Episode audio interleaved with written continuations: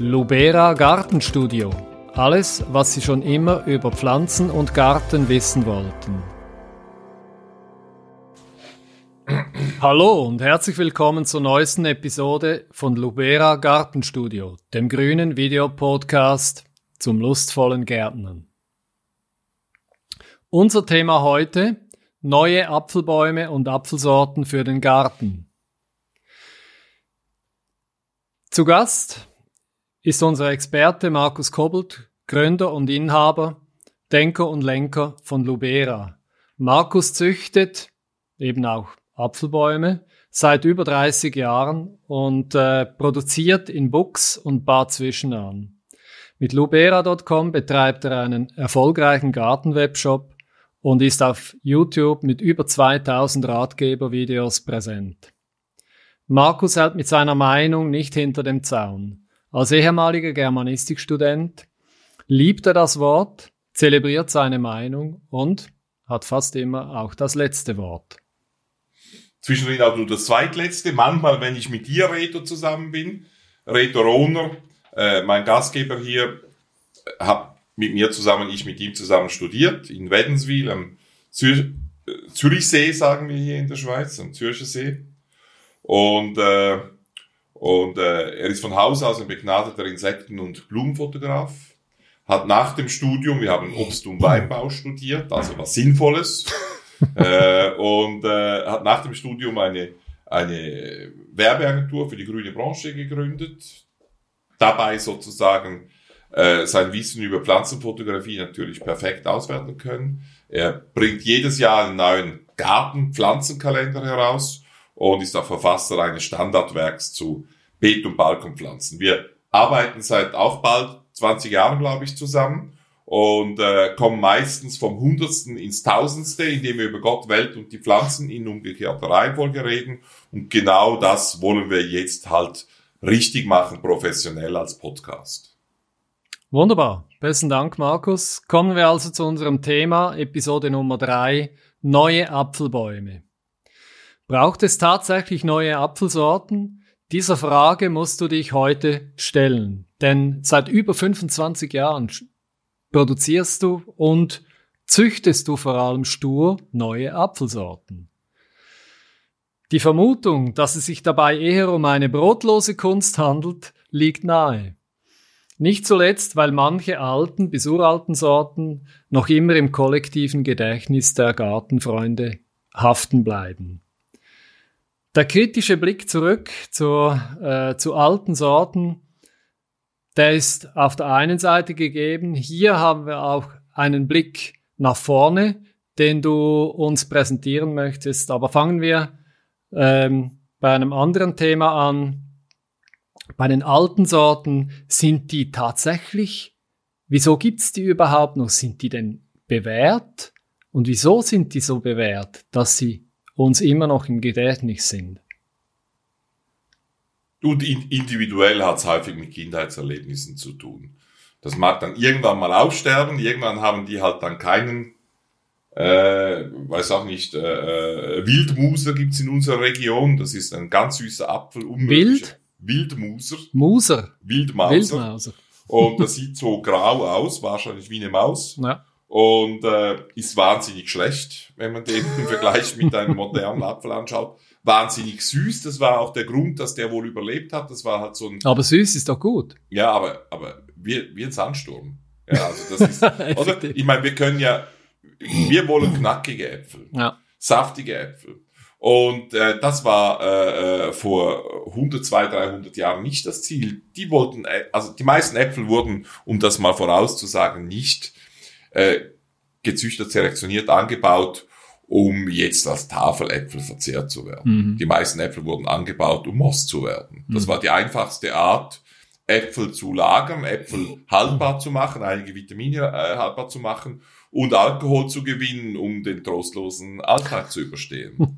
und äh, ich denke, 70 bis 90 Prozent der Äpfel waren dafür da und das sind halt nicht die besten Tafeläpfel. Und da gab es einige Wirtschaftsäpfel, Kockäpfel, auch Essäpfel. Da waren immer in jeder Region Sorten dabei, die sehr süß waren, die relativ gut gelagert werden konnten, aber die wurden mürbe, die wurden mhm. weich. Mhm. Wir sagen heute, wie sagen wir, mürbe oder was ist der deutsche Ausdruck, wenn so, wenn so, wenn, wenn ein Apfel nicht mehr knackig ist. Ja.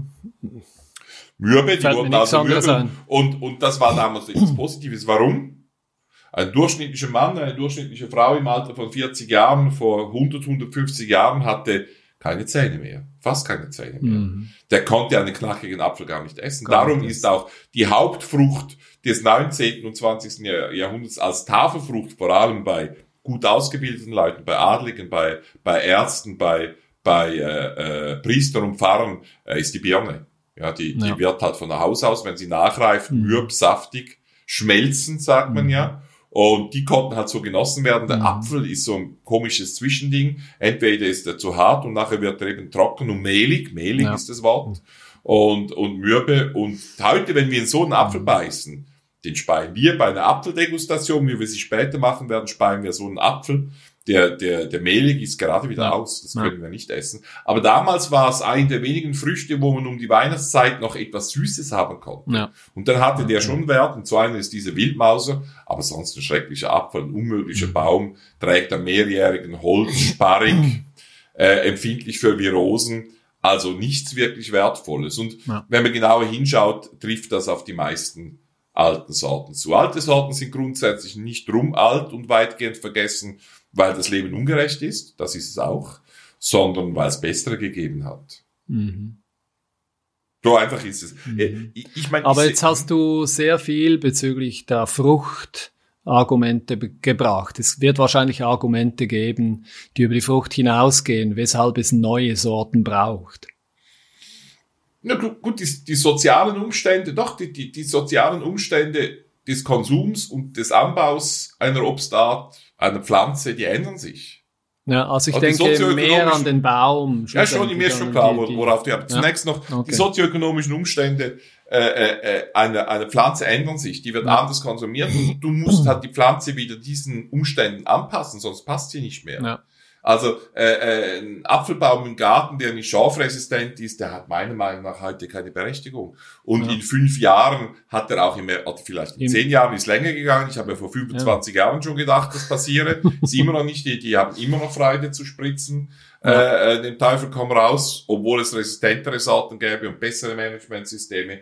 Äh, aber äh, ich habe gedacht, das geht schneller. Das ist Ja. nicht so gewesen. Aber irgendwann wird das einfach nicht mehr durchzuhalten sein und dann braucht man halt Sorten mit mehr Resistenzen, die unterdessen gleich gut oder besser sind als die besten konventionellen Sorten. Mhm. Und äh, aber im Garten will man ja sowieso keinen Pflanzenschutz machen. Also sind dann da solche äh, Apfelsorten, die eben resistent sind gegen die wichtigsten Pilzkrankheiten, äh, umso umso wichtiger. Also man muss die Pflanze den sozioökonomischen Umständen anpassen. Das heißt, der Apfel ist sehr viel härter geworden. Ja. Mir ist es aufgefallen, äh, Anfang der 90er Jahren, als der eiserne Vorhang gefallen ist. Man konnte nach Osteuropa fahren. Ich sofort habe auch sofort Züchter kennengelernt, auch Züchter, die zu meinen Lehrmeistern geworden sind, unter anderem Manfred und Christa Fischer in Dresden.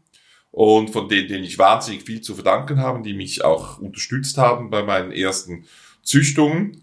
Und äh, ich habe dann die Sorten in Osteuropa degustiert, in Ostdeutschland, noch mehr in Tschechien, in Polen. Die waren alle weicher als die Mhm. europäischen Sorten, weil der Zahnapparat schlechter war. Mhm. Also die sozioökonomischen Bedingungen Mhm. äh, best- äh, äh, haben schon einen extremen Einfluss, was für Kulturpflanzen wir selektionieren. Und heute sind die Zahnapparate gut. Wir tendieren dazu, eigentlich wahrscheinlich objektiv zu harte Sorten zu selektionieren. Und da muss man auch wieder mal einen Gegensteuer machen. Äh, Die, die, die, die größte Entwicklung beim Apfel ist die Textur, da kommen wir vielleicht nachher noch drauf. Mhm. Also die Art und Weise, wie ein Apfel genossen werden kann, eben nicht schmelzend, aber auch nicht knackig wie ein knackig wie ein, wie ein, wie ein Stein, sondern letztlich eine Textur, die sich schnell und einfach erschließt und schnell äh, als, als Saft äh, den Gaumen flutet, oder? Ja. Und, und, und, und da sind riesige Fortschritte gemacht worden. Wir haben gestern den ganzen Nachmittag, mein Kollege Beat Lehner und ich, mit dem wir die Apfelzüchtung zusammen betreiben, er äh, äh, hilft mir, Sorten aus der Lubera-Züchtung Richtung Erwerbsanbau zu entwickeln. Da haben wir einen Nachmittag lang Äpfel degustiert und immer mal wieder ältere Sorten aus unserer eigenen Züchtung, die wir vor 10, 15 Jahren selektioniert haben, Mhm. dabei gehabt als Standards. Dann Sorten von anderen Züchtern, aktuellen Sorten als Standards. Und uns ist extrem aufgefallen, wie groß der Fortschritt ist. Ja. Auch in unserer eigenen Züchtung. Das ist so, dass wir heute Sorten selektionieren, die die eine andere Klasse aufweisen als die, die wir vor 10, 15 Jahren selektioniert haben. Deutliche Unterschiede, vor allem was die Textur anbelangt, was, was die, die Einfachheit des Genusses anbelangt. Und das trifft natürlich nicht nur für uns zu, für unsere Kollegen Züchter auch. Äh, äh, wir versuchen da an der Spitze mitzumischen. Und wir haben einen großen Vorteil gegenüber Apfelzüchtern und anderen Apfelzüchtern. Wir züchten zunächst mal nicht für den großen Anbau, mhm. sondern für den Garten. Mhm. Und das ist alles erlaubt. Mhm. Ja, da können wir experimentieren. Da mhm. kann ich auch mal eine ganz süße Sorte ja. nehmen oder eine ganz saure Sorte nehmen oder eine Extremsorte. Wir haben eine Sorte in der Pipeline, die heißt bei uns Melonenapfel. Ja. Die wirkt wahnsinnig weich und ist dort trotzdem auf eine bestimmte Art knackig, wie diese, diese knackigen Melonen, also diese bissigen Melonen so eine ähnliche Textur als Apfel. Mhm. Und sowas könnte ich im Erwerbsanbau jetzt nie verkaufen. Ja. Aber im Hausgarten Kann man schon. Äh, grundsätzlich sagen, dass du bei der Züchtung einen anderen Weg gehst, wie die Züchter der letzten 20, 30, 40 Jahre, weil mein Verständnis war, dass neue Sorten eigentlich praktisch immer über den Erwerbsobstbau in den Hausgarten gekommen sind. Ihr geht jetzt offensichtlich den anderen Weg. Also ihr geht zuerst schauen, äh, passt das für den Privatgarten und überlegt euch dann, könnte diese Sorte oder die eine oder die andere Sorte auch für den Erwerbsobstbau ähm, eine, eine gute Lösung sein. Genau, also eigentlich dürfte ich das gar nicht weiter sagen, weil das unser Geheimtrick ist. Aha, Entschuldigung. Ich glaube, das ist der Antrieb und das, was unsere Züchtung auch so produktiv und kreativ macht dass wir zunächst für den Garten züchten. Ja. Und, und damit können wir viel mehr experimentieren, wir können mhm. viel breiter fahren. Wir müssen uns nicht auf die nächste Weltsorte konzentrieren, mhm. beim Apfel. Aber es gilt auch bei der Himbeere, neuerdings bei der Kartoffel, bei der Tomate, überall, wo wir Züchtungsprogramme anfangen, machen wir genau das gleiche Prinzip. Wir kehren um. Wir sagen zunächst für den Hausgarten, dann für den Erwerbsanbau. Das heißt, wir können das pyramidal aufbauen, breit ja. aufbauen ja, möglichst viel Breite, möglichst viel Diversität auch. Mhm. Auch züchterische Diversität mhm. ist eins von unseren wichtigsten Zielen. Und da können wir schauen, was passt in den ja. Erwerbsanbau. Und dann äh, steigt halt die Pyramide gegen oben. Ja. Und das ist ein riesiger Vorteil. Sollte man nicht weitererzählen, weil wir möchten, dass das nicht kopiert wird, weil wir die Einzigen sind, die es so mhm. machen. Mhm. Sehr schön. Wunderbar. Ja, ähm, Züchtung hin oder her. Woher stammt eigentlich der Apfel? Das ist schwierig. Man, man würde dann schnell mal denken, ja, das ist wahrscheinlich der Vorfahre, ist dieser komische europäische Holzapfel, den es mhm. ganz selten in Wäldern gibt. Meistens sind das Hybriden mit Kulturäpfeln heute. Äh, und äh, irgendwie über Selektion ist dann der heutige Apfel entstanden. Ist wohl nicht so. Forschungen der letzten 20 Jahre zeigen, dass der Apfel wahrscheinlich äh, aus irgendwo in der Region von Kasachstan, Alma-Ata, äh, Almaty aus der Hauptstadt. Da gibt's so Hügelbergzonen rundherum. Und da gibt's Fruchtwälder mit Äpfelbirnen, auch Steinobst, mhm. aber vielen Äpfeln. Und man vermutet heute aufgrund von Genanalysen, dass das eins oder das genetische Zentrum des Apfels ist, wo ja. der Kulturapfel, wie wir ihn kennen, entstanden ist, der dann über Kulturbewegungen, also über Tiere, aber auch Menschen, Karawanen, über die Seidenstraße nach Westen kam. Ja. Zunächst zu den Griechen und zu den Römern, dann die Römer haben es weiter verbreitet, zum Beispiel auf die, äh, äh, nach Germanien gebracht und auf die britischen Inseln. Und äh, da hat sich dann der Kulturapfel weiterentwickelt, durchaus mal hybridisiert mit den einheimischen Wildäpfeln. Aber man geht davon aus, dass 70, 80 Prozent des Genoms des heutigen Apfels mhm. eigentlich äh, auf diesen Ursprung in Kasachstan, weit weg, mhm. äh, zurückgehen. Also die, diese Vorstellung lässt mich fast erschaudern, weil da kommt sicher früher oder später jemand darauf, dass der Apfel der nächste Kirschlorbeer ist und als Neophyt äh, so schnell wie möglich von der Bühne weg sollte. Ja gut, die Neophyten werden ja so definiert, dass man irgendein ein, ein Datum setzt. Alles, was vorher war, war natürlich und alles, was nachher war. Ah, okay. Und das ist ein bisschen später angesetzt als, als, äh, als die Reise der F Trotzdem nichts ist, wie es scheint und nichts, ganz wenig kommt von daher, wo es immer schon ist. Pflanzen sind viel geografisch viel beweglicher, als man denkt. Ja. Dank der Tiere, dank des Winds, dank der Insekten und dank mhm. des Menschen natürlich. Mhm. Und, äh, und, und, und, und ich sag mal, geile Kulturpflanzen, die attraktiv sind, die werden von Menschen auch sofort aufgenommen. Ja, die, mhm. die werden weitergetragen, aber auch von den Bären, von den Pferden, von wem auch immer, wegen mir von den Kamelen. Und, äh, und, und, und so ein Apfel hat sich dann einfach verbreitet. und weil er halt den anderen Früchten überlegen war. Der Apfel hat sich so in unsere Kultur eingegraben, dass er ja auch symbolische Bedeutung hat. Ja. Man denke an den Apfel bei Adam und Eva, vielleicht war es halt dann eine Feige oder oder äh, ein Granatapfel, wieder ein mhm. Apfel. Wenn man nicht wusste, wie eine andere Frucht zu nennen war, weil man sie nicht kannte, hat man sie nach dem Apfel benannt. Mhm. Es gibt das Zepter mit dem, mit dem Apfel, der die Welt symbolisiert. Der Apfel ist die Welt, Malus Mundi. Also es ist bei den Früchten, ist der Apfel, hat eine ähnliche hohe symbolische Durchdringung in unserer Kultur wie die Rose äh, bei den Blumen. Das ist für mich so mhm. vergleichbar. Und das war auch ein Grund, dass der Apfel eigentlich, witzigerweise neben der Stachelbeere, äh, die erste Pflanzenart ist, mit der ich äh, zu züchten begonnen habe. Ja.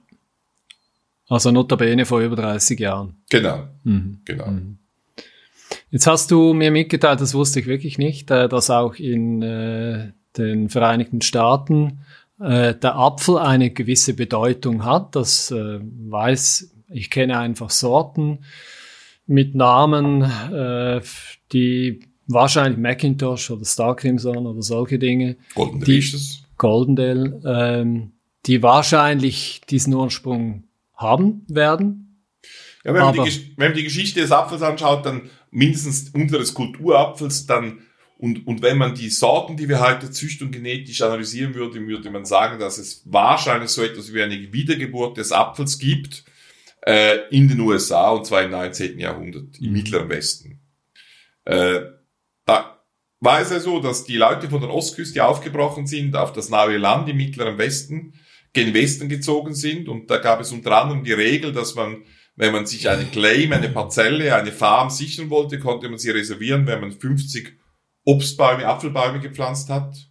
und äh, das wurde dann auch gemacht. Da hat sich ein eigener Markt entwickelt. Es gab Baumschuler, Baumschulistengärtner, die mit Rester und Samen aus den aus den Pressereien, aus den Mostereien der Ostküste nach Westen gezogen sind, mit Sack und Pack, unter anderem der berühmte Johnny Appleseed, ein Prediger, von, für den es eine historische Figur, die es wirklich gab. Und der ist da von Ort zu Ort gezogen oder eigentlich vor den Wanderern gezogen, also immer richtig Westen, bevor der, bevor der eigentlichen Wanderbewegung, hat alle 50 Kilometer eine neue Baumschule eröffnet, Samen ausgesät im Herbst, damit sie äh, dann über den Winter werden analysieren, im Frühjahr dann auch wachsen, hat äh, die Parzelle eingezäunt und ein, zwei Jahre später ist er wieder aufgetaucht und hat dann die Sämlinge verkauft, mhm. weil sie einen Markt dafür gab, weil du 50 Bäume brauchtest, um deine Parzelle zu reservieren. Äh, du konntest sie dann einige Jahre später, ich weiß nicht, wie lange die reserviert war, konnte man sie dann ins Grundbuch eintragen lassen. Und es gab sicher Grundstückspekulanten bei den Amerikanern sowieso. Äh, die haben sich dann auch mehrere Parzellen reserviert. Man wusste ja nicht, welches die beste war. Und das mit Bäumen gemacht. Also der, es gab einen Markt für Bäume. Es war auch sinnvoll, Obstbäume überall zu pflanzen, wenn man eine Hofstelle hatte, weil man damit natürlich Vitaminbedarf im Herbst decken konnte und über den Winter auch, Vitamin C äh, vor allem und äh, natürlich auch äh, auf einfachste Art und Weise genügend Alkohol für den harten Winter produzieren konnte. Ich glaube, dass die Verhältnisse im Mittleren Westen äh, in dieser Zeit, Anfang, Mitte des 19. Jahrhunderts, aber auch im 18. Jahrhundert durchaus so waren, dass sie ohne Alkohol nicht zu ertragen waren. Und dafür waren die Apfelbäume gut. Und da standen dann plötzlich Millionen von Apfelbäumen und mit der zunehmenden Kultur, mit der zunehmenden Agronomie auch, mit, mit, mit äh, Messen, die überall im Mittleren Westen stattgefunden haben, wo es dann Wettbewerbe gab, wer hat den schönsten Apfel, äh, äh, hat man begonnen, die zu selektionieren. Die waren ja mhm. zufällig vermehrt worden über Samen. Und da gab es halt Wettbewerbe, wer hat den schönsten Apfel. Und so sind ja. dann viele von den Apfelsorten entstanden und selektioniert worden in diesem riesigen kollektiven Züchtungsversuch, mhm. äh, die dann die, die Züchtung äh, der nächsten 100 Jahre geprägt haben. Es gibt wenige Äpfel, die zum Beispiel keinen Golden Delicious drin haben. Ja. Es gibt viele Äpfel, die haben irgendwo Macintosh drin. Es gibt auch noch, das ist eher die europäische Seite, sehr viele Äpfel, die Cox Orange drin haben, weil das einfach eine sehr gute Sorte ist für die Fruchtqualität. Äh, aber ich denke, dass in fast allen Äpfeln relativ viel amerikanisches Blut aus dem Mittleren Westen im ah, wahrsten ja. Sinn des Wortes ja. mitfließt. Ja. Erstaunlich, ja. Also es sieht so aus, wie wenn es da Tellerwäscherkarrieren gegeben hätte, schon sehr, sehr früh im 17., ja, 18. Die, Jahrhundert. Nee, die wurden eigentlich nicht reich. Die haben, die haben äh, die Äpfel gepflanzt, für sich gebraucht Ja. und dann gab es zuerst Aus- Schnaps getrunken, oder? und Schnaps getrunken genügend. Zunächst mal Apfelmost, weil das ist einfacher zu Okay. produzieren. Das lässt du einfach vergären und dann Ja. trinkst du's, oder? Ja. Und wird man auch sauber betrunken damit Mhm. und, und kann das besser aushalten. Und dann gab es halt Wettbewerbe, Baumschulen zum Beispiel, die berühmten Stark Brothers gegen Ende des 19. Jahrhunderts Mhm. haben Wettbewerbe ausgeschrieben. Und dann kamen aus allen Ecken und Enden, unterdessen war das Land besiedelt, der US Postal Service hat funktioniert. Und äh, dann haben die aus allen Ecken und Enden Äpfel eingeschickt und dann wurden die prämiert. Und so sind dann die, die neuen Sorten eigentlich rausselektioniert worden aus diesem riesigen kollektiven Züchtungsversuch. Das Interessante ist, das habe ich erst kürzlich erfahren, dass auch die Indianer eine spannende Rolle gespielt haben. Die kennt man fast nicht. Ich habe ein Buch gelesen von einer kanadischen Schriftstellerin, die dem ein bisschen nachgegangen ist.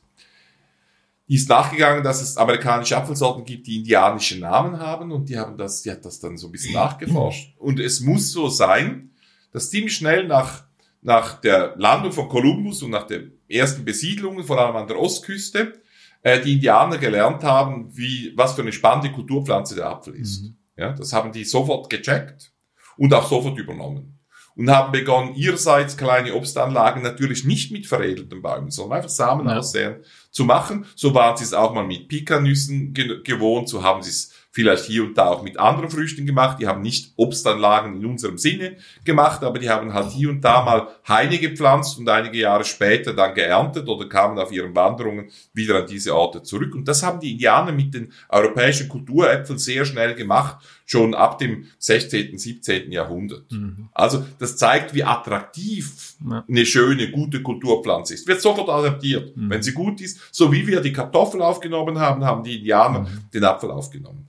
Und das haben natürlich die europäischen Siedler auch gemerkt. Und 1830 gab es äh, ein Gesetz, das hat eigentlich die Enteignung der Indianer erlaubt. Eigentlich in diesem Go-West-Bewegung hat man zunächst mal die Indianer aus dem Weg räumen müssen. Ich meine das nicht negativ. Wir Europäer haben genug Schweinereien gemacht. Einfach sachlich. Mir geht's um den Apfel.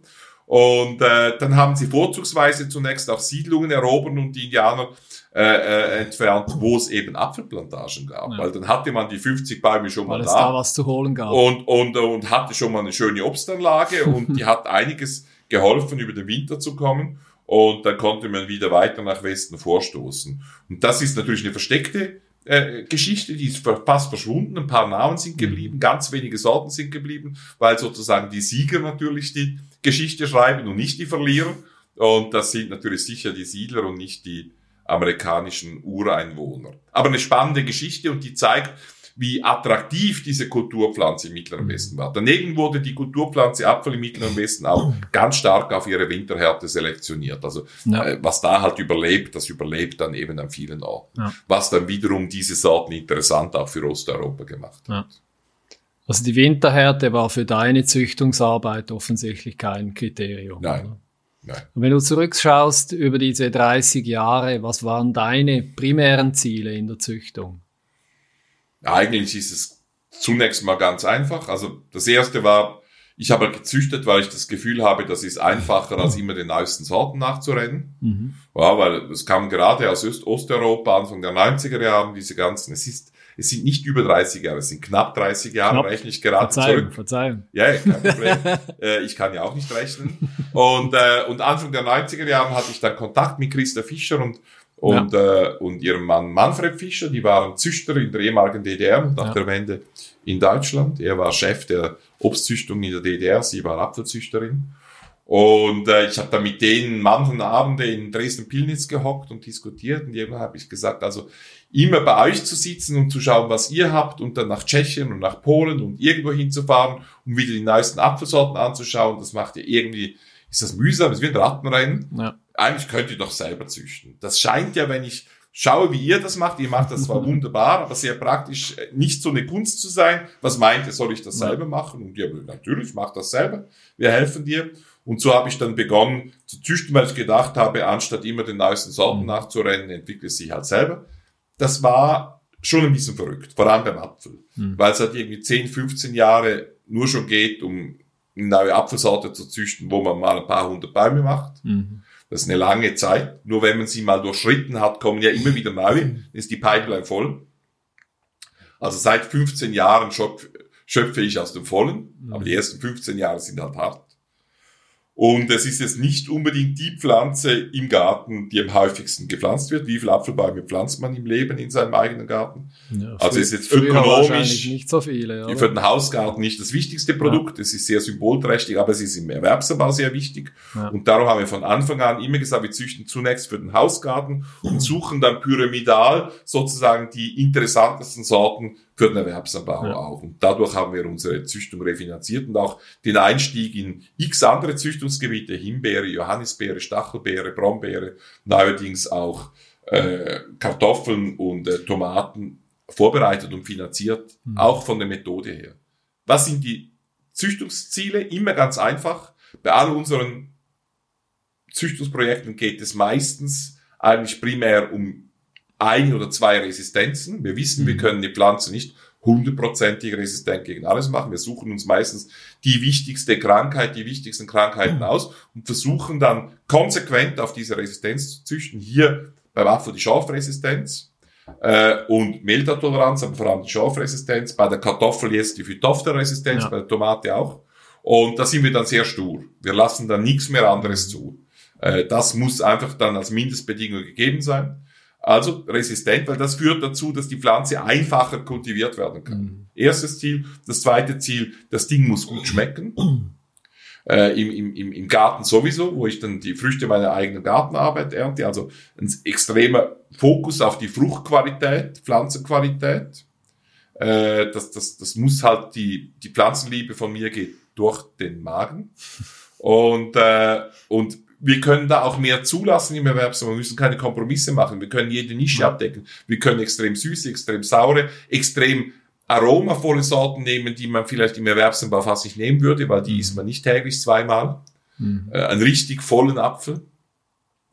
Und äh, wir haben einfach mehr Möglichkeiten. Also wir haben die Resistenz, wir haben den Geschmack. Und dann ist es dann meistens noch gut, wenn man, wenn man, wenn die Pflanze einfach ist, wenn sie einfach zu kultivieren ist, hat mit Ja. der Resistenz häufig auch zu tun. Aber beim Apfel zum Beispiel ist es wichtig, dass es eine Apfelsorte ist, die nicht am drei- und vierjährigen Holz fruchtet, sondern am einjährigen Holz fruchtet. Das ist übrigens auch etwas, was sich über die letzten paar hundert Jahre geändert hat. Ja. Der Hochstamm hat immer einen relativ kleinen Anteil von jungem Holz. Mhm. Also eine Hochstammsorte wird automatisch ausgelesen als eine Sorte, die vor allem am älteren Holz fruchtet. Am Quirlholz. Ja. Eine, eine Niederstammsorte, wie wir sie im Garten Mhm. haben, die hat einen relativ hohen Anteil neues Holz und da wird man Ja. versuchen, Sorten voranzuzüchten, die am letztjährigen Holz und im jungen Holz fruchten. Mhm. Und Schnellfrüchte tragen. Die Leute wollen Ja. Schnellfrüchte. Ja. Oder? Und das führt auch zu anderen Selektionskriterien. Und das dritte ist, der vierte ist natürlich noch, wenn man Äpfel züchten kann, die auf irgendeine Art anders sind als alles andere. Also Säulenapfelbäume, Mini-Apfelbäume, buschig, nur 50 oder 1 Meter hoch, äh, äh, Snack-Äpfelchen, die nur 4, 5 Zentimeter aber, groß sind, aber wahnsinnig schmackhaft. Hängeäpfel, die so wie Trauerweiden runterhängen. Also äh, auch, auch beim Apfel gibt es wahnsinnig viel Diversität, die wir teilweise wieder einzüchten, wo wir Wildarten einzüchten, um dem Apfel neue Facetten, unsere rotfleischigen Äpfel, die Red Loves, um dem Apfel wieder neue Facetten abzugewinnen. Ja. Und sogar verbotene Äpfel, oder? Aber da kommen wir später Genau. drauf. Ähm, mit euren Züchtungslinien Malini, Maloney, Red Love, du hast es erwähnt, aber auch Paradis, habt ihr ja da einige, einige Linien im Köcher, die ihr konsequent eigentlich äh, befeuert mit neuen Sorten. Äh, und es ist immer wieder spannend festzustellen, wie das, wie das bei euch vorwärts geht. Jetzt hast du hier als Überraschungspflanze ein paar Früchte vor uns liegen. Und ich bin natürlich sehr gespannt, Ja. was die hergeben. Erste Einordnung, das sind Paradiesäpfel. Ja. Wir, wir, wir, wir ordnen unser Sortiment so nach Gruppen. Die Paradiesäpfel sind eigentlich die normal wachsenden Gartenäpfel, wo vor allem die, der Fokus auf der Fruchtqualität liegt, Mhm. auf den Geschmack. Wir haben dann die Maloni, das sind buschig wachsende Mini-Äpfel. Die Malini, das sind die Säurenäpfel. Und die Red Love sind die rotfleischigen Äpfel. Und dann haben wir noch im Köcher eine ganz neue Linie, das sind so drei bis fünf Zentimeter große Snackäpfel, sehr gut im Geschmack. Eigentlich Zieräpfel, die gut essbar sind und eine Mhm. bessere Fruchtqualität haben, wahnsinnig resistent, wahnsinnig schön in der Blüte. Und äh, auch noch in der, in der Entwicklung haben wir eine Serie von samenlosen Äpfeln. Das sind so die, die, und hier haben wir also Paradieäpfel, die haben wir äh, einfach, was ist der Status von diesen Sorten? Die sind jetzt in der zweiten, sind vier Sorten, die wir hier verkosten werden, für unsere Zuhörer vielleicht ein bisschen schwierig nachzuvollziehen, darum erzähle ich die Geschichte. Die Sorten wurden ungefähr, muss ich studieren wann, ungefähr 2010 gekreuzt. Mhm. Dann wurden die als Sämling kultiviert, auf Schorf getestet, die Anfälligen wurden rausgeworfen. Dann wurden sie in der Baumschule veredelt, auf schwach wachsende Unterlagen, dann in die Obstanlage äh, gebracht. Dann 2015 in der Obstanlage selektioniert. Das heißt, ich bin durch die Reihe gelaufen und habe dann, das mache ich jedes Jahr, und dann gebe ich äh, jedes Jahr eine neue Zahlengruppe, die ich zur Verfügung habe und dann äh, vergebe hier waren es die 1100er Nummern, also 1101 bis 1170 habe ich in dem Jahr selektioniert. Schön einen nach dem anderen. Das heißt, ich habe aus Tausenden von, von Apfelsorten habe ich die ausgewählt, die gut geschmeckt haben. Die werden dann wieder vermehrt 2010 im Herbst 2000, äh, 2015, 2016 und die stehen jetzt in der zweiten Züchtungsstufe, nicht mehr ein Baum pro Sorte, sondern irgendwie 10, 20 Bäume. Und das war jetzt die zweite Ernte von denen. Da geht's langsam um die Wurst. Und jetzt haben wir aus diesen 50, 70 Nummern vier ausgelesen. Äh, die jetzt, die sind eher so im mittleren Segment, also eher Erwerbsanbau. Das heißt, die sind weder ganz sauer noch ganz süß. Die sind so ein bisschen ausgeglichen, sehen gut aus, gute Größe. Wir selektionieren auch ganz spezielle Dinge, kleine Äpfel, die wahnsinnig intensiv im Aroma sind, ganz große, ganz andere Texturen, aber das ist eher so das, das Segment, das dann auch Richtung Erwerbsanbau geht. Und alle vier Sorten haben die gleichen Eltern. Mhm. Auch noch. Die sind wirklich die gleichen Eltern und zwar äh, unsere Sorte Paradimira, im Erwerbsanbau heißt die Galant. Mhm. Die wurde in, in Südtirol und in, in, in Trento angebaut, relativ groß. Und, äh, und der andere Eltern ist Kanzi auch eine Erwerbsanbausorte.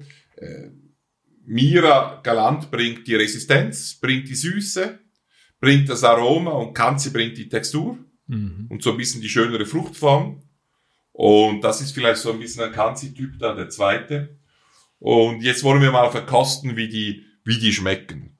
Ist schwierig natürlich jetzt äh, als Podcast, aber andere trinken Wein, Bier, habe ich gesehen oder gehört, dann können wir ru ruhig auch mal Äpfel essen. Also Nummer eins. Okay.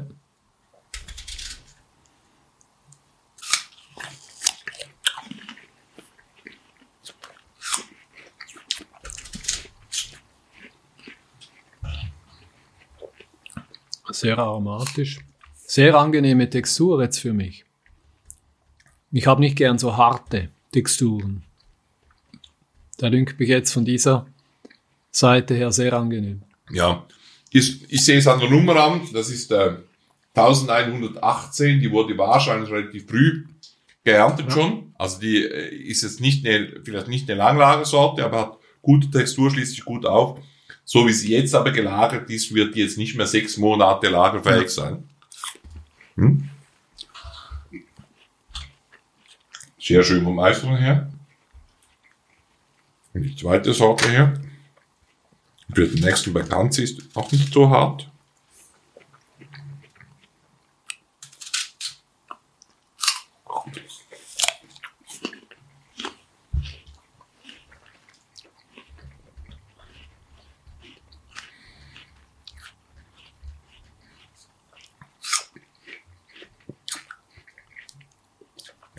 Fester, neutraler, ein bisschen, mhm. bisschen weniger aromatisch, ein bisschen mehr Säure. Bisschen spitzere Säure, ja. Aber nicht wirklich spitzig, aber, nein, nein, aber halt aber erfrischend. Im Vergleich Auch jetzt sehr guter, sehr guter Apfel, ein bisschen fester, wahrscheinlich mhm. stark lagerfähiger als mhm. Nummer eins. Welchen findest du besser jetzt, den zweiten oder den ersten? Schwierig. Haben beide ihre Stärken. Also ich habe beide sehr gerne. Der erste ist, wenn ich jetzt gesamthaft überlege, eher der, den ich kaufen würde, aber absolut vergleichbar. Fruchtig, aromatisch, sehr gut.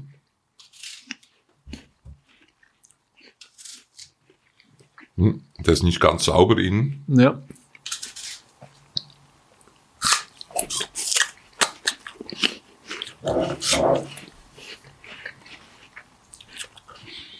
Der hat irgendwelche Lagerprobleme da innen. Ist jetzt fast zu neutral im Vergleich zu den anderen beiden. Mhm.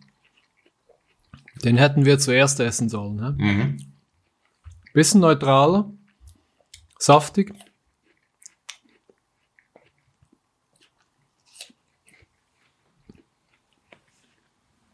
Und vielleicht jetzt eine Ritterstelle von denen. Ja. Vielleicht. Ja. Jetzt noch diesen hochgebauten hier.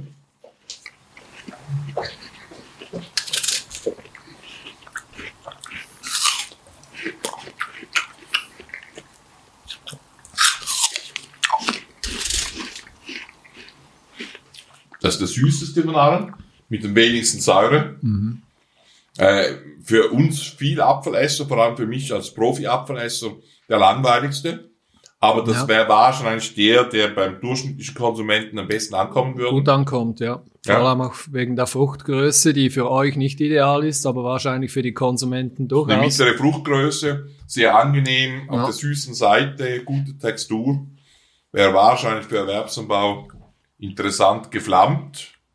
Wobei die anderen eine, eine flächige, aber es gibt nicht mehr so viele geflammte Sorten Mhm. äh, auf dem Markt, die wirklich so schön streifig sind. Äh, auch interessant. Und ein deutlicher Unterschied dieser Geschmacksprofil, weil er halt diese Absenz von, von Säure hat Ja. und wirklich auf der äh, äh, süßlichen Seite denkt man zuerst ein bisschen leer, aber Im ersten Moment, ja, aber nachher entwickelt er die, die, die, die Süße sehr stark. Ja. ja. Könnte Also- auch ein guter Kinderapfel sein, oder? Ja, ja. Kinder wollen eher süße Äpfel. Ich wollte damit sagen, wo wir da bei der Züchtung gelandet sind, wir haben gestern dann parallel auch Sorten degustiert. Als wir die da selektioniert haben, sind nochmals drei, vier Favoriten dabei. Haben wir Sorten äh, selektioniert, die äh, verglichen, die wir vor zehn Jahren selektioniert haben. Ja. Und das ist schon wahnsinnig, wenn man da in die Detail geht, wie groß die, Forsch Ja. die, die, die Fortschritte, Fortschritte sind. Und die Fortschritte sind vor allem in der Textur. Also Resistenz vorausgesetzt, Schönheit vorausgesetzt, Ertrag vorausgesetzt, aber es ist die Textur. Das heißt, wir wollen feste Äpfel, die den Saft und ihren Geschmack möglichst einfach mit ein, zwei, es gibt so catchige Äpfel, Ja. die du an denen herumkaust. Ein typisches Beispiel und das bekannteste ist Pink Lady. Mhm. Eigentlich ein guter Apfel, äh, hat einen Vorteil, weil er so fest ist, dass er, dass der Konsument eine, eine immer wieder bewiesene Qualität bekommt. Also du weißt genau, was du bekommst, wenn du einen Pink Lady kaufst, egal ob du in Norddeutschland, in Frankreich oder Ja. wo auch immer bist. Äh, das ist das Gute daran, aber er ist schon ein, ein mühsam zu essen, der Apfel. Weißt, du Ja. musst wirklich beißen und kauen. Mhm. Habe ich gar nicht gerne. Und jetzt kommen halt Texturen, die einfach zu Ja. essen sind, wo du mit zwei Bissen schon eigentlich schon beginnen kannst, dir dein Urteil zu erfüllen. Und das. Wichtigste ist immer, beim Anfang des Essens bei diesen modernen Äpfeln baut sich so eine Erwartungshaltung auf Mhm. und die sollte dann erfüllt werden. Mhm. Also im, im Ja. Essen, im Ja. Vorgang, im Abgang. Und sobald das nicht erfüllt wird auf die eine oder andere, es gibt dann unterschiedliche Modelle, eben, der kann auf ganz süß, ganz aromatisch, säuerlich, erfrischend gehen, alles ist möglich. Aber, oder er kann sogar einen Muskatgeschmack haben, Ja. äh, äh, oder einen Traubengeschmack haben, was auch immer. Aber die Erwartungshaltung darf nicht enttäuscht werden. Ja. Wenn du dann so eine Erwartungshaltung hast, wo zuerst hast du, hast du den Biss, dann hast du den Saft und dann denkst du, wow, und dann ist einfach nichts mehr. Oder das ist häufig. Und das sehen wir auch, wenn wir ältere Selektionen von uns vergleichen mit den modernen, dass wir da wahnsinnig viel besser geworden sind. Aber unsere Mitzüchter natürlich auch. Es ist Ja. das ganze Niveau, das sich verbessert. Wir brauchen ja auch immer wieder aktuelle Sorten. Wir haben eigentlich immer zwei Sachen. Wir haben unsere eigenen Züchtungslinien von Genetik, die wir sehr gut kennen. Und dann züchten wir natürlich immer die besten aus dem aktuellen Markt so schnell wie möglich auch in unsere, in unsere äh, Züchtungslinien ein. Sehr spannend. Herzlichen Dank. Und damit ist auch Ja. so ein bisschen die Frage entschieden, wie lange es geht, bis man einen Apfel züch- gezüchtet hat, oder? Ja. Wir haben jetzt 2010 ungefähr Zehn. wurden die gekreuzt. 2015 wurden die selektioniert. 2020 beginnen wir uns ein halb definitives Urteil zu bilden. Mhm. Und irgendwann 2022, 2023 könnten dann, wir werden dann nächstes Jahr beginnen, die werden eher Richtung Erwerbsanbau gehen, vom einen oder anderen Bäume versuchsweise an, an Partner abzugeben. Ja. Und dann 22, 23, 24 verkaufen wir vielleicht dann mal die ersten Bäume oder Lizenzen. Mhm. Äh, 14 Jahre, nachdem wir sie gekreuzt oder gezüchtet haben, das ist schon eine lange Zeit. Man könnte fast Vergleiche ziehen zu der aktuellen Diskussion mit der Impf, äh, Impfherste also Herstellung von Impfstoffen, oder, wo man versucht zu teleskopieren, oder? Äh, sehr ähnlich eigentlich die Frage, kann man in dieser langen Zeitspanne, kann man da etwas herausholen oder ist die einfach gegeben? Also wir sind schon schneller. Ich denke, vor zehn Jahren war das vielleicht 20 Jahre eher. Ja. Wir sind auch schneller, weil wir nicht zunächst für den Erwerbsanbau züchten, zunächst Ja. für den Hausgartenmarkt. Das sind die agronomischen Kriterien, also äh, äh, alternierte Art, wie viel Ertrag gibt, der Pflückbarkeit, sind nicht ganz so wichtig. Ja. Mhm. Und äh, wie im Erwerbsanbau. Und dann können wir schneller mal eine Sorte ausprobieren und auch durchaus wertvoll für den Hausgarten auf den Markt bringen, die aber vielleicht für den Erwerbsanbau nie, nie eine Bedeutung Rolle haben spielen. wird. Ja. Also sind wir eher schneller. Ja. Man könnte, man kann sicher über die, über die Züchtungsmethoden noch ein bisschen rausholen, indem man äh, versucht, die, die Sämlinge und die veredelten Sämlingsbäume möglichst schnell zu Fruchten zu bringen, aber da sind wir schon ziemlich an der Grenze. Äh, es gibt Methoden, wo man, wenn man beginnt, Wildarten einzukreuzen, also kleine, Mhm. machen wir ja auch, wir haben eine Züchtungslinie, wo wir diese Snackäpfel Ja. äh, kreuzen. Auf die bin ich gekommen, weil ich irgendwann in England an einem Parkplatz war und da habe ich, habe ich an einem Züchtungsinstitut und dann waren da ein wunderbarer Hängeapfel mit, mit roten Blättern und roten Früchten. Ich habe probiert, die waren so knapp genießbar. ich fand den Baum ziemlich interessant und habe ich gefragt, könnte ich mit dem züchten? Dann haben sie gesagt, ja, der gehört nicht uns, der gehört einem ehemaligen Züchter. Dann habe ich den Züchter gefragt, das ist übrigens der Züchter der ursprünglichen Ballerinebäume, ein Ah. Engländer, ein, ein sehr guter Züchter, aber ein bisschen verschrobener Engländer auch. Auf jeden Fall hat er dann geantwortet, nein, diese Apfelsorte sei viel zu schlecht, oder? Und sowas würde er nicht rausgeben. Und dann habe ich halt ein paar Pollen mitgenommen und auch mal ein paar Äpfelchen mit den Samen und habe begonnen damit zu kreuzen. Und da entsteht jetzt eine ganze Serie von Snackäpfelchen, hängen, teilweise rot, teilweise nicht rot, so zwischen vier und fünf Zentimeter mit wunderbarem Geschmack, mit Rotfleisch, mit, mit rotem Fleisch, mit gelbem Fleisch, sehr gelbem Ja. Fleisch und mit wunderschönen Blüten. Also da entsteht langsam eine ganz neue Familie von Apfelsorten. Und wenn man so Wildsorten einkreuzt und wenn man möglichst schnell wieder auf das Kulturapfelniveau geben kann, dann gibt's Methoden, auch durchaus konventionelle Methoden der Generationenbeschleunigung, dass man zum Beispiel den Apfel in einem Klimahaus wachsen lässt, fast ohne Winter oder nur mit ganz Ja. kurzen Wintern, die Ja. künstlich simuliert werden und, äh, und damit eben die Entwicklung so vorantreibt, dass er schneller fruchtet Ja. und schneller blüht. Ja. Also doch einige Möglichkeiten, wo man das Ganze tendenziell noch ein bisschen einkürzen kann, aber unter zehn Jahre wird das vermutlich Genau, und es nicht macht dann gehen. irgendwo auch keinen Sinn, weil natürlich sind es Kosten. Wir versuchen aber die Apfelzüchtung, die unsere aufwendigste Züchtung ist, äh, weil man halt sehr viele Bäume braucht, sehr viele Fläche braucht. Wir brauchen die Hälfte unserer Züchtungsfläche für Apfel und der Apfel macht vielleicht 20 Prozent unseres Züchtungsumsatzes aus, oder? Ja. Also er braucht überproportional Platz. Und äh, äh, da müssen wir schon schauen, dass wir auch die Umtriebszeiten, also wir können jetzt nicht noch vier Jahre an diesen Bäumen herummachen, sondern wir müssen dann zu einer Entscheidung kommen. Ja. Dann werden die anderen gerodet, äh, ein paar werden belassen, weil wir sie zum Weiterzüchten brauchen und die anderen verschwinden wieder. Mhm. Und meistens verschwinden die Bäume aus unseren Obstanlagen nach vier bis fünf Jahren. Ja. Und dann werden wieder neu gepflanzt, weil wir einfach den Platz sonst nicht haben.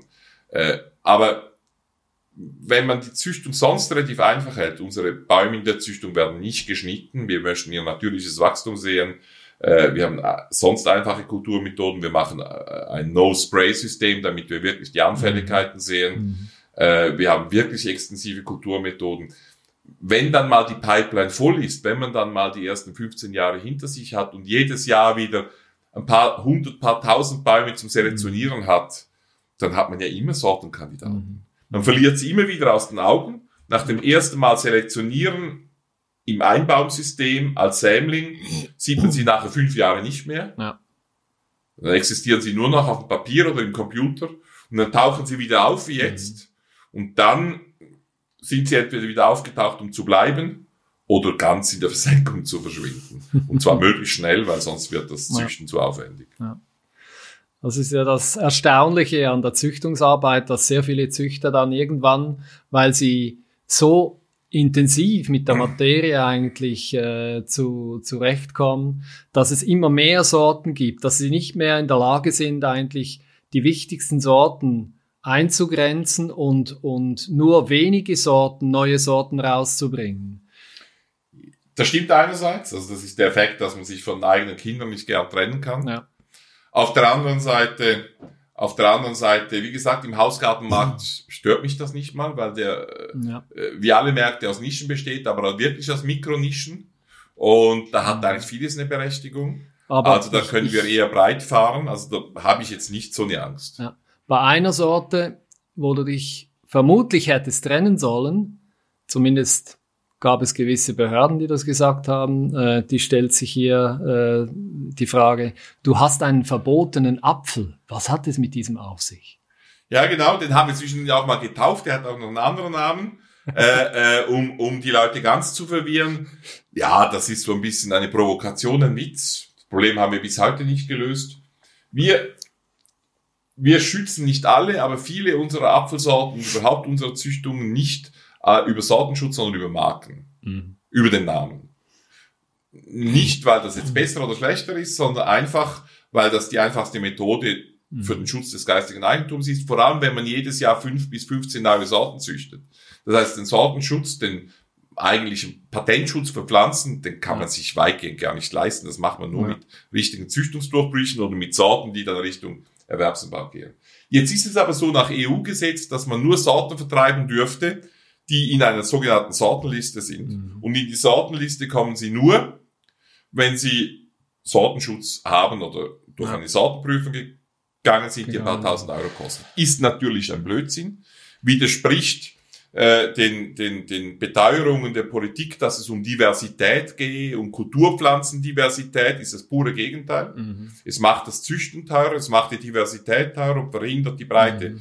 des Angebots. Wir machen da nicht mit. Zum guten Glück kann das in der EU bis heute eigentlich nicht kontrolliert werden, nicht richtig kontrolliert. In der Schweiz hatten wir die gleiche saudumme Idee und die wurde dann, die wurde dann noch dümmer aufgegleist so dass sie jetzt wieder begraben mussten, weil die ganzen branchenbeteiligten Verbände haben gesagt, so Blödsinn, was soll das, oder?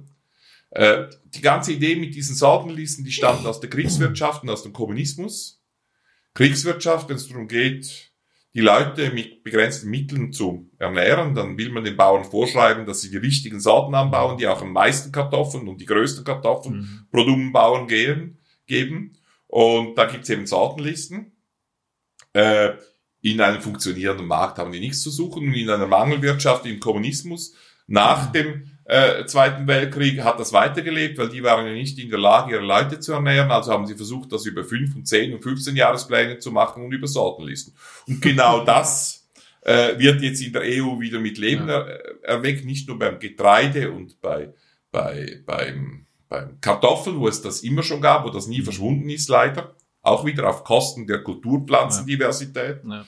Äh, äh, soll das überall eingeführt werden? Ein absoluter Blödsinn. Und äh, lustig ist auch, dass die alten Sorten, die definitionsgemäß im Durchschnitt schlechter sind, darum sind sie ja alt und teilweise vergessen worden, die werden von Staat deswegen in diese Sortenlisten aufgenommen, weil die sind ja wertvoll und die neuen Sorten, mhm. die werden sozusagen verhindert, indem sie teurer werden, indem man eigentlich diesen Sortenschutz machen müsste. Wie gesagt, wir machen das weitgehend nicht mit und haben dann mal als Zeichen des Protestes eine Sorte äh, als verbotenen Apfel verkauft. Den gab es schon mal in der Geschichte und den gibt es jetzt ein zweites Mal hier in der Schweiz, in Bux im Karten St. Gallen. Also Eva äh, werden Sie da nicht finden. Sehr schön.